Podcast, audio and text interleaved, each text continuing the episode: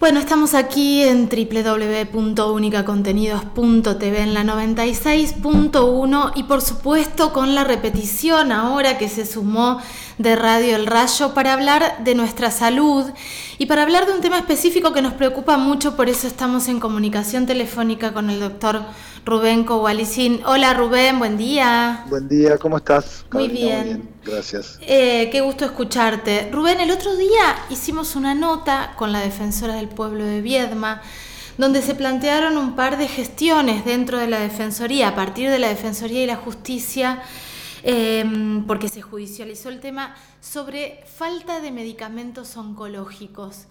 Entonces por ahí lo que se nos vino a la cabeza inmediatamente es, bueno, ¿qué pasa cuando un tratamiento oncológico se corta en este caso por falta de medicación o por lo que venimos hablando durante todo este tiempo que tiene que ver con el miedo de la gente a salir en contexto de pandemia y cortar con tratamientos? Los tratamientos oncológicos son tratamientos que pueden suspenderse, correrse, se bajan las dosis, hay digamos diversos mecanismos establecidos cuando el medicamento está siendo efectivo o tiene algún tipo de dificultades relacionadas con la toxicidad. Como ustedes saben, cualquier medicamento tiene determinados efectos adversos. Entonces, si alguien tiene muchos vómitos o tiene diarrea relacionada con una quimioterapia o una inmunoterapia, hay que suspender el medicamento porque si no es peor el, digamos, el, remedio que la enfermedad. Claro. Entonces, cuando la suspensión está relacionada con una toxicidad o con algún con falta de eficacia del medicamento, es un tratamiento que uno debe suspenderlo y a veces, digamos, eh, esto uno sopesa cuál es el riesgo y el beneficio y entonces eh, decide, eh, digamos, en esta, en, decide en, en función de eso. A veces uno mantiene, depende del tipo de tratamiento, mantiene si esta, si esta toxicidad y si el beneficio es muy alto, cuando estamos hablando de tratamientos ah, de quimioterapia a altas dosis para curar una leucemia o un linfoma, a veces toleramos un poquito más altas toxicidades que en el caso de que se trate de una enfermedad avanzada, donde el tratamiento lo único que busca es prolongar la vida. O sea, cada, cada situación es especial y tiene que estar sopesada en esta relación que tiene el médico con el paciente y específicamente conversando sobre los tratamientos. Ahora, aquí se, se agrega un elemento más, que es la falta de medicación. Entonces, sin duda que la falta de medicación es un elemento más que puede generar problemas porque hay pacientes que están en buena respuesta, resolviendo sin toxicidades y teniendo adecuado tratamiento y que pierden la oportunidad terapéutica y que a veces pierden la oportunidad de curarse de una enfermedad por la falta del medicamento. Y esto sí es una situación grave. Y esto sucede por por varias razones. Vos nombraste dos. Una es la falta de provisión por parte de quien corresponda, las obras sociales, el Estado, y esto tiene que ver con la pobreza en la que estamos. 50% de pobres en la Argentina, eh, el Estado que dice que sí puede todo, pero no puede, y en el fondo es la, esta sensación de que, bueno, le decimos a la gente, o el Estado le dice a la gente, no, no, acá tienen todo, porque nosotros por la salud vamos a hacer todo, y en lo concreto las cosas no llegan. Claro. Y esto es lo que hemos hablado incluso a veces con la defensora del pueblo. El problema, el problema es ese. Entonces el paciente no, no es, si no hay una indicación precisa para suspender un tratamiento, el paciente está en respuesta y tiene que continuar un tratamiento, lo mejor es no suspenderlo. Ni por razones eh, de, temor por la pandemia, porque hay mecanismos para cuidar para que esto no suceda, ni de razones eh, relacionadas con eh, relacionadas con la suspensión por, la falta de provisión de la medicación. Pero bueno, en este son circunstancias que se van sumando a, la realidad en la que vivimos. Y, digamos, en esta es muy difícil porque, digamos, la sensación que tiene la gente es, si ya tengo el problema de la enfermedad, si a su vez eh, tengo que andar persiguiendo para que me la entreguen a la medicación desde algún lugar, prepaga, obra social, Estado, quien sea, eh, si voy sumando cosas que generan eh, inconvenientes para que yo pueda recibir un tratamiento adecuado y me pueda curar. Si uno la mira esa misma situación, esa misma ecuación desde el otro lado, que es el funcionario, el responsable de la obra social, que dice, bueno, démosle esto que es muy caro para que eh, solamente para el que lo necesita. Entonces justifiquemos bien y, tratemos de que esté absolutamente justificado el que lo va a recibir. Y eso genera un montón de mecanismos y trabas y muchas veces se queda sin dinero el Estado o porque no, la licitación no llegó a tiempo, porque alguien no firmó o porque nadie ofreció o porque los precios subieron. Bueno, todo esto que nos pasa en lo cotidiano a todos, también le pasa al Estado, a los sociales y la, prepaga y termina siendo un combo explosivo que el que paga, como siempre, es el, como dice la frase, eh, se corta el hilo por el más débil. Claro. que no tiene opción de decir yo saco la plata del bolsillo y la compro porque muchas veces estos medicamentos que son para poca gente son costosísimos. Sí, cuando hablamos de costosísimos hablamos de, fortuna, Rubén. Digo que un particular en, por reglas generales no puede ni solventar un mes. Absolutamente, esto es así, digamos, precios que hablamos a veces, muchas veces son de 500, 600, un millón de pesos, digamos, cosas que para cualquiera de nosotros son inaccesibles, sin lugar a dudas. Claro, ahora... Y ahí es donde, donde la solidaridad del sistema, a través de quienes tienen obras sociales o prepagas, entre todos le compramos, a, digamos, pagamos entre todos una cuota y le compramos al que lo necesita, sí. el concepto de solidaridad de las obras sociales en general, o el mismo Estado que dice yo voy a proveer por aquel que no tiene ningún tipo de cobertura. Pero bueno, cuando hay crisis económica, lo que pasa es que la plata no alcanza. No, claro. Empieza alguien, empieza alguien a decidir dónde sí, dónde no. Y cuando empieza alguien a decidir, eh, aparecen las injusticias, porque alguien dice yo lo tengo, lo necesito y, me está haciendo bien y por qué no lo puedo seguir recibiendo. Es muy fuerte lo que estás contando porque, como lo dijiste al principio, estamos en un país pobre donde tenemos la mitad de la gente bajo la línea de pobreza, eh, donde muchos estamos ahí arañando para no caernos del sistema y de repente medicamentos que son carísimos y con toda esta inflación en pesos estamos hablando de cifras siderales. Ahora, vos que estás en contacto con profesionales, eh, eh, oncológicos como vos, digo, médicos, investigadores de todo el mundo. ¿Esto se está viendo en otros países también? Sí, se ve en otros países. A ver, en Estados Unidos esto no pasa, claramente, ellos tienen acceso, lo que pasa es que el acceso es eh, más restringido también. ahí vos pagas un seguro y depende del seguro que pagaste, te cubre hasta determinadas cosas claro. y después no te cubre. Eh, y muchas veces se han, que, se han quedado, muchos pacientes se quedan sin la cobertura. El Estado cubre algún poquito, pero también lo tiene las mismas dificultades. En Europa es un poco más solidario el sistema y lo que hay en Europa, que podría haber en la Argentina y que no termina de nosotros, tenemos una buena mezcla, digamos. En Europa, cuando ven que van a tener dificultades sobre el pago de alguno de los medicamentos, empiezan a diseñar mecanismos para que eh, se pueda pagar y que sea más justo para todos. ¿Qué significa esto? Eh, primera cuestión, cuando, entra, cuando la Argentina viene a un laboratorio y presenta un medicamento que demuestra que es bueno para el uso, eh, bueno, la gente ahora está más familiarizada con el tema de la, aprobación de las famosas vacunas. Entonces, el ANMAT, que es la, Administración Nacional de Medicamentos y Alimentos, ve la evidencia científica y dice, este medicamento hay que aprobarlo, sí, y le da la aprobación. Pero esa aprobación es independiente después del acceso, o sea, el ANMAT dice que sí, que se lo den, y entonces la gente ya lo tiene disponible. Ahora, después, cuando va a la prepaga o a la obra social o al, hospital, al Estado, dice, no, eso nosotros no lo podemos pagar. Pero el mismo Estado, a través del ANMAT, primero lo aprobó. Claro. ¿Qué hacen los países europeos? Por ahí no aprueban a través de EMA, dicen, no, esto no lo vamos a aprobar porque todavía creemos que le van buscando las trabas. Y cuando lo aprueban, se sientan con los laboratorios y le dicen, mire, nosotros vamos a poder pagar esto, pero en estas condiciones. Y entonces ahí aparecen un montón de mecanismos que en la Argentina se hablan, pero nunca se llevaron adelante, como lo que se denomina el, hay algunos que se llaman el pago por eh, eh, riesgo compartido, se llama. ¿Cómo es esto del riesgo compartido? Y lo que dice es, el, el laboratorio le da las primeras dosis en forma gratuita y si el paciente responde bien, el pagador, obra social, prepaga, Estado, paga por ese paciente. Si el, al paciente no le hizo bien el medicamento, eh, no le paga nada y se suspende el tratamiento. Claro, claro. Esto no existe acá. No, eso no existe acá. El riesgo compartido que es un mecanismo muy bueno porque dice, yo, el Estado dice, bueno, yo quiero pagar, pero a los que realmente le va a hacer bien. Claro. Okay. Y entonces, pero a veces termina pagando para todos y en, el tiempo va viendo que hay un porcentaje a los que les hace bien y un porcentaje que no, se, no les hace bien. Entonces, ese porcentaje a los que no les hace bien Acá en este caso lo paga siempre eh, la prepaga, la obra social o el Estado. Sí, paga todo, exactamente. Ahora, también en Europa tiene el riesgo compartido donde al que no le hace bien, eso lo paga el laboratorio. Claro. Bueno, que sería un poquito más justa la cosa en este sentido. Ahora, eh, hoy, Rubén, eh, tuviste reuniones con la, defensor, eh, con la defensora del pueblo, digo, se está hablando de este tema. ¿Podemos hablar de un porcentaje de gente a la que no le está llegando la medicación y, y dentro de eso un porcentaje de gente que realmente la necesitaría urgente? Sin duda, siempre que aparecen este tipo de mecanismos, cuando es por falta, falta de dinero y por crisis económica, nunca es eh, nunca es dirigido para decir, bueno, no le vamos a dar al que necesitaba un poquito. Ese parece como forma parcheada, ¿no? De golpe no consiguen un medicamento porque aumenta los precios. Eh, de la misma manera que eh, ha pasado con el tema de la pandemia, de que los medicamentos, hay medicamentos que, que son justo los que se usan en terapia intensiva, que los laboratorios los, compran, los cobran por adelantado.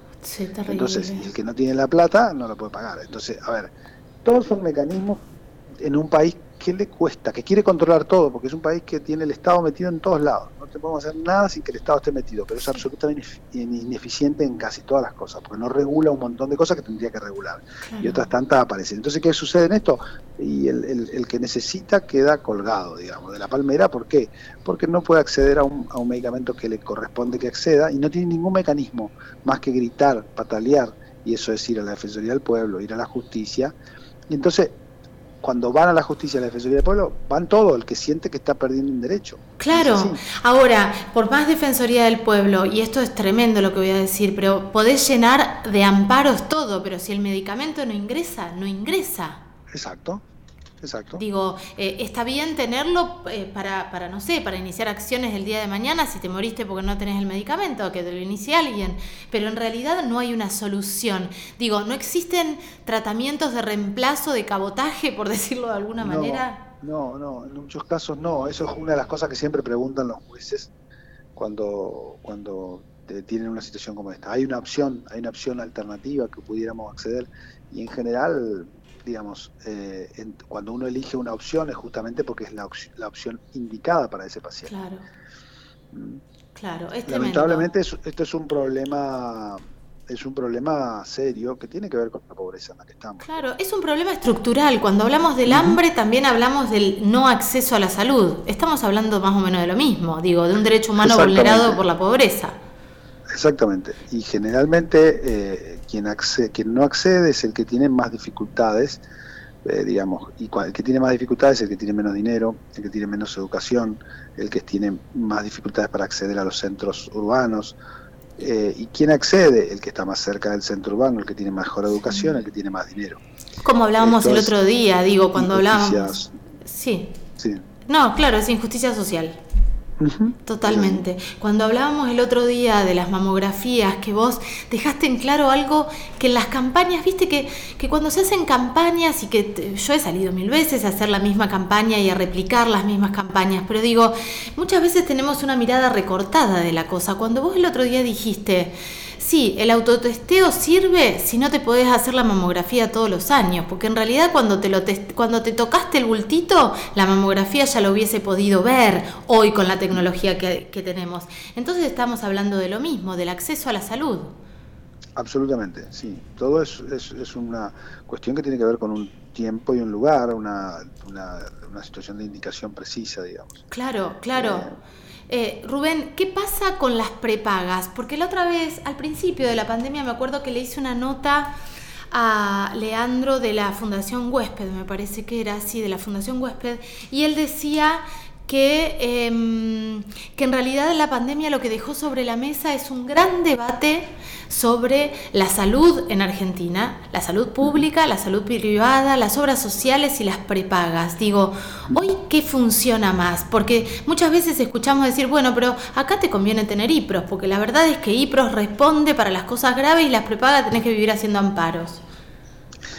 A ver, la situación, sin duda que la, que la, que la pandemia puso en, descubierto que el sistema sanitario es absolutamente endeble, que está, está totalmente resquebrajado, que está partido, que no hay eh, correlación entre lo público y lo privado, que todo funciona a como se puede, que hay excesos de, digamos, yo no me, no me quiero poner en crítico, digamos, pero hay exceso de, cosas y, defecto en otros. Digamos, hay de, hay de todo, digamos. Y esto, la pandemia, ojalá algún día, yo creo que no, lo va, no va a suceder porque la sensación es que todos queremos que pase la pandemia y, y a nuestros políticos que son parte de nosotros también, con lo cual el día que pase la pandemia, que llegue el veranito, que todos disfrutemos de una nos vamos a olvidar de todo. Y que nos olvidemos de absolutamente todo y no pongamos el dedo en la llaga a darnos cuenta de qué pasó. Entonces, sin duda que hay mucha precariedad, hay mucha gente que no, y eso va, van a ver con los números de la pandemia, se van a ver tasas de mortalidad muy altas eh, respecto a otros países. que estamos casi igual que Brasil, yo siempre digo esto, estamos casi igual que Brasil y Brasil no hizo ni cuarentena ni nada, entonces al fin y al cabo, ¿qué, ¿qué es lo que denota esto? Que el sistema sanitario, está bien, nunca hubo por lo menos acá, la foto de la persona que se quedó sin la cama, que era lo que le preocupaba a muchos políticos. sí, sí. O, la persona muerta en la, en la playa. En la calle o en la playa o donde sea, porque no pudo acceder al sistema. Eso no va a pasar, ni pasó, ni va a pasar. Ahora, una vez que ingresa dentro del hospital, eh, o el hospital o, la clínica, o lo que sea, todas estas dificultades que nosotros nombramos se replican o sea, el que tiene más dinero, el que tiene más educación, accede a, lugares mejores que lo cuidan adecuadamente. ¿Eso le garantiza la vida? No, no, le garantiza, le garantiza mejor oportunidad. Claro. Eh, entonces, sin duda que hay, que hay que repensar el sistema, que hay muchas injusticias y que hay vulneración de derechos cotidianamente. De la misma manera que hay dificultades y, muchas veces eh, los estados son estados, como diría algún autor relacionado a la filosofía y la política, son estados fallidos, son estados que no tienen poder para hacer y, lamentablemente nosotros tenemos una, casi todos los argentinos, porque esto, eh, quien más, quien menos, y quienes lo consideramos progresistas, tenemos como una tendencia a pensar que el Estado tiene que estar metido en todos lados para controlar y que la cosa no sea injusta. Y esta, este control absoluto termina siendo un descontrol, porque no hay ningún control. Claro. Nadie controla. Nadie controla que nos vengan y nos cobren los medicamentos por adelantado, porque vos le reclamás a alguien y dice, y tenés razón, esto no debería ser así. Porque nadie controla que efectivamente el que vaya y se queje porque le falta un medicamento, porque no llega eh, la justicia se lo dé, porque la justicia lo, obliga y después de dar un montón de vueltas, lo obliga, pero si el, si el que tiene que pagarlo no lo tiene, no lo obtiene. No, no lo obtenés, claro. Entonces, eh, y, también tampoco hay una discusión sobre, eh, sobre a, fondo hasta dónde podemos y hasta dónde queremos dar todo. Claro. siempre, digamos, y, y, si tenemos pensado mecanismos para, qué sé yo, el medicamento más caro del mundo, a veces uno ve estas campañas en change.org, sí. comprémosle para tal persona y vemos la actuación de un eh, influencer logrando, a ver, tenemos que, digamos, una prepaga una, o el Estado debería garantizar ese medicamento, es muy caro, no debería hacerlo. Esos debates en la Argentina no estamos teniendo, digamos, en absoluto. Las aprobaciones de los medicamentos corresponden, no corresponden, deberían tener la gente el acceso. Todos esos, eh, muchas veces esos debates se dan como decimos nosotros, y en esto yo participo también, porque estoy miembro de la Comisión Directiva de la Asociación de Oncología Clínica, participo de estas discusiones muchas veces, y es, yo siempre pongo el dedo en la llaga, nadie quiere discutir esto a fondo, porque la discusión es, escondamos, que no esté aprobado, pero que sea un gris para que la gente no piense que... Que, que no se note tanto. Que no se note. Entonces, termina pasando esto, lo que termina diciendo es que no se note eh, porque no tienen acceso y no hay ningún político que quiera salir a decir no, porque sabe que va a perder las elecciones que tenga enfrente. Nadie va a, va a salir a decir, miren, no tenemos plata, tenemos plata para arroz y fideo, nada más. Claro. En casa no se come asado. Eso no se puede porque si lo dice, ¿qué termina pasando? No lo votan porque la gente quiere comer asado. Y en esto pasa lo mismo. Cuando si alguien sale a decir, mire, nosotros para asado no tenemos, si sale a decir, mire, nosotros para este tipo de tratamientos no tenemos, lamentablemente somos pobres y tenemos solamente esto básico, pero nadie se anima a decirlo. De la misma manera que no se animan a decir, que asado no se come, no se animan a decir que para los determinados medicamentos no hay dinero. ¿Y entonces qué termina pasando? No hay el dinero, porque no, se puede inventar. Entonces, como no está el dinero, ¿qué termina pasando? Ponen la trabita, el acceso, hacen zancadilla para que justamente lleguen dos o tres. ¿Quiénes? Y lo peor es que ¿quiénes llegan? Llegan los que tienen mayor educación, mayor dinero, mayor situación económica o, o algún acceso con algún amigo que pueda ayudar para que sea. Entonces, el ciudadano raso, el ya, no puede llegar. todo esto deberíamos repensarlo.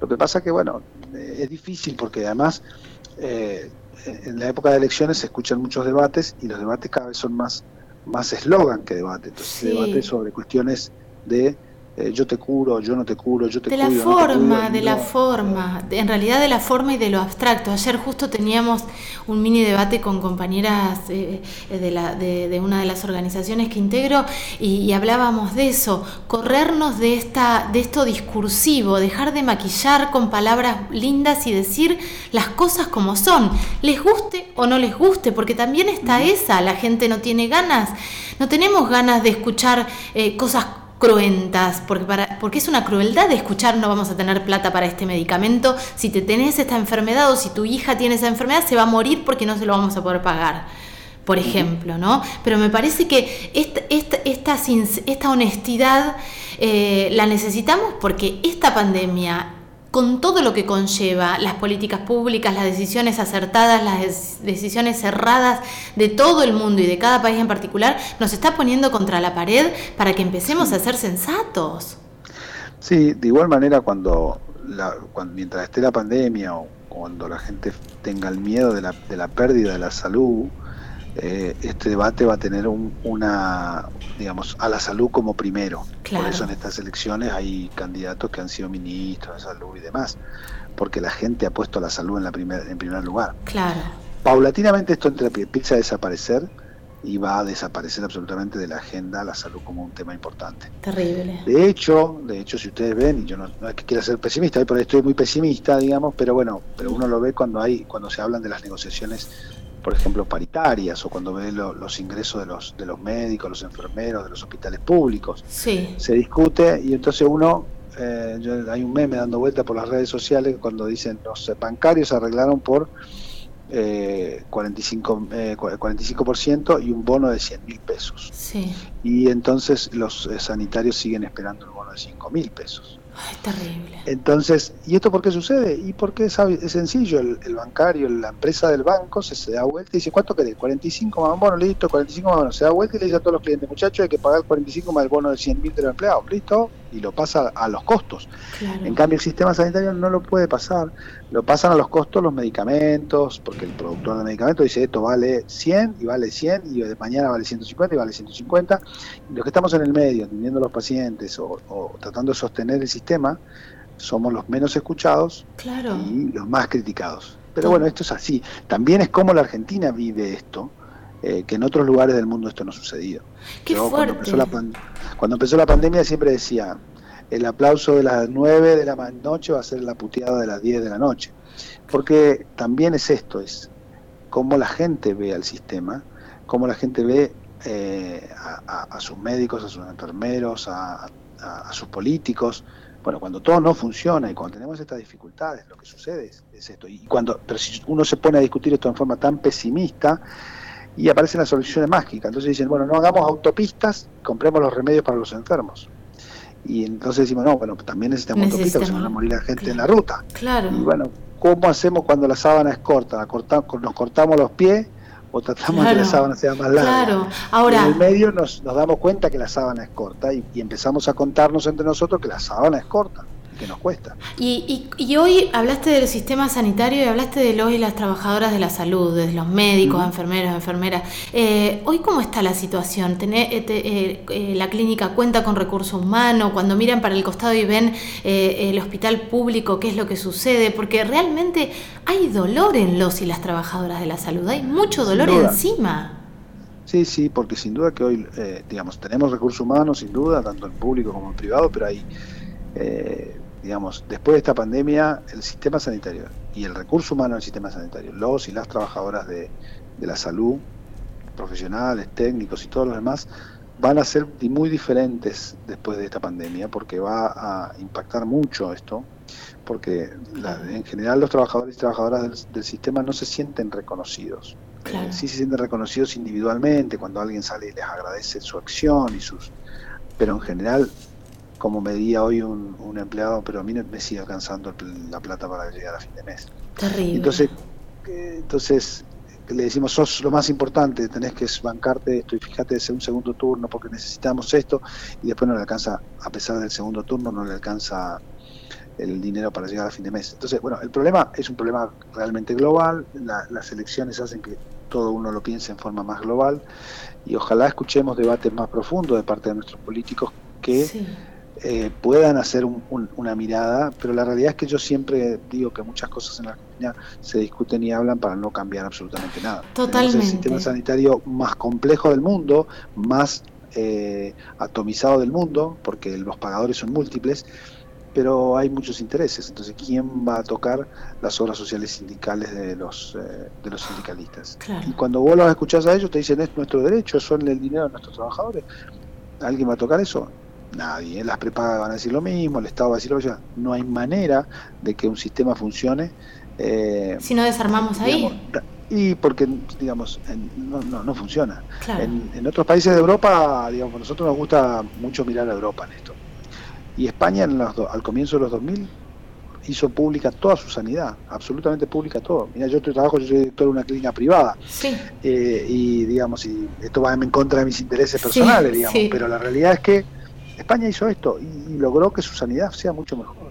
Qué fuerte, qué, qué, qué, gran desafío, ¿no? Porque... Pero bueno, tenemos que estar dispuestos a, a mirar esto con, con, ojos más allá, no mezquinos, digamos, de la cuestión. Pero la realidad es que todos tendríamos que mirar una reforma sanitaria profunda, pasando por las prepagas, siguiendo por los gremios, por nosotros los dueños de las instituciones privadas, por el mismo Estado, porque digamos, ¿para dónde vamos a ir? Para transformarnos en, lo que es un hospital que muchas veces tiene una superpoblación de, empleados y que, bueno, y ahí empezamos. ¿Cuánto empleado tiene un hospital para atender cuántas camas y cuánto tiene una clínica privada para atender esa misma cantidad de camas?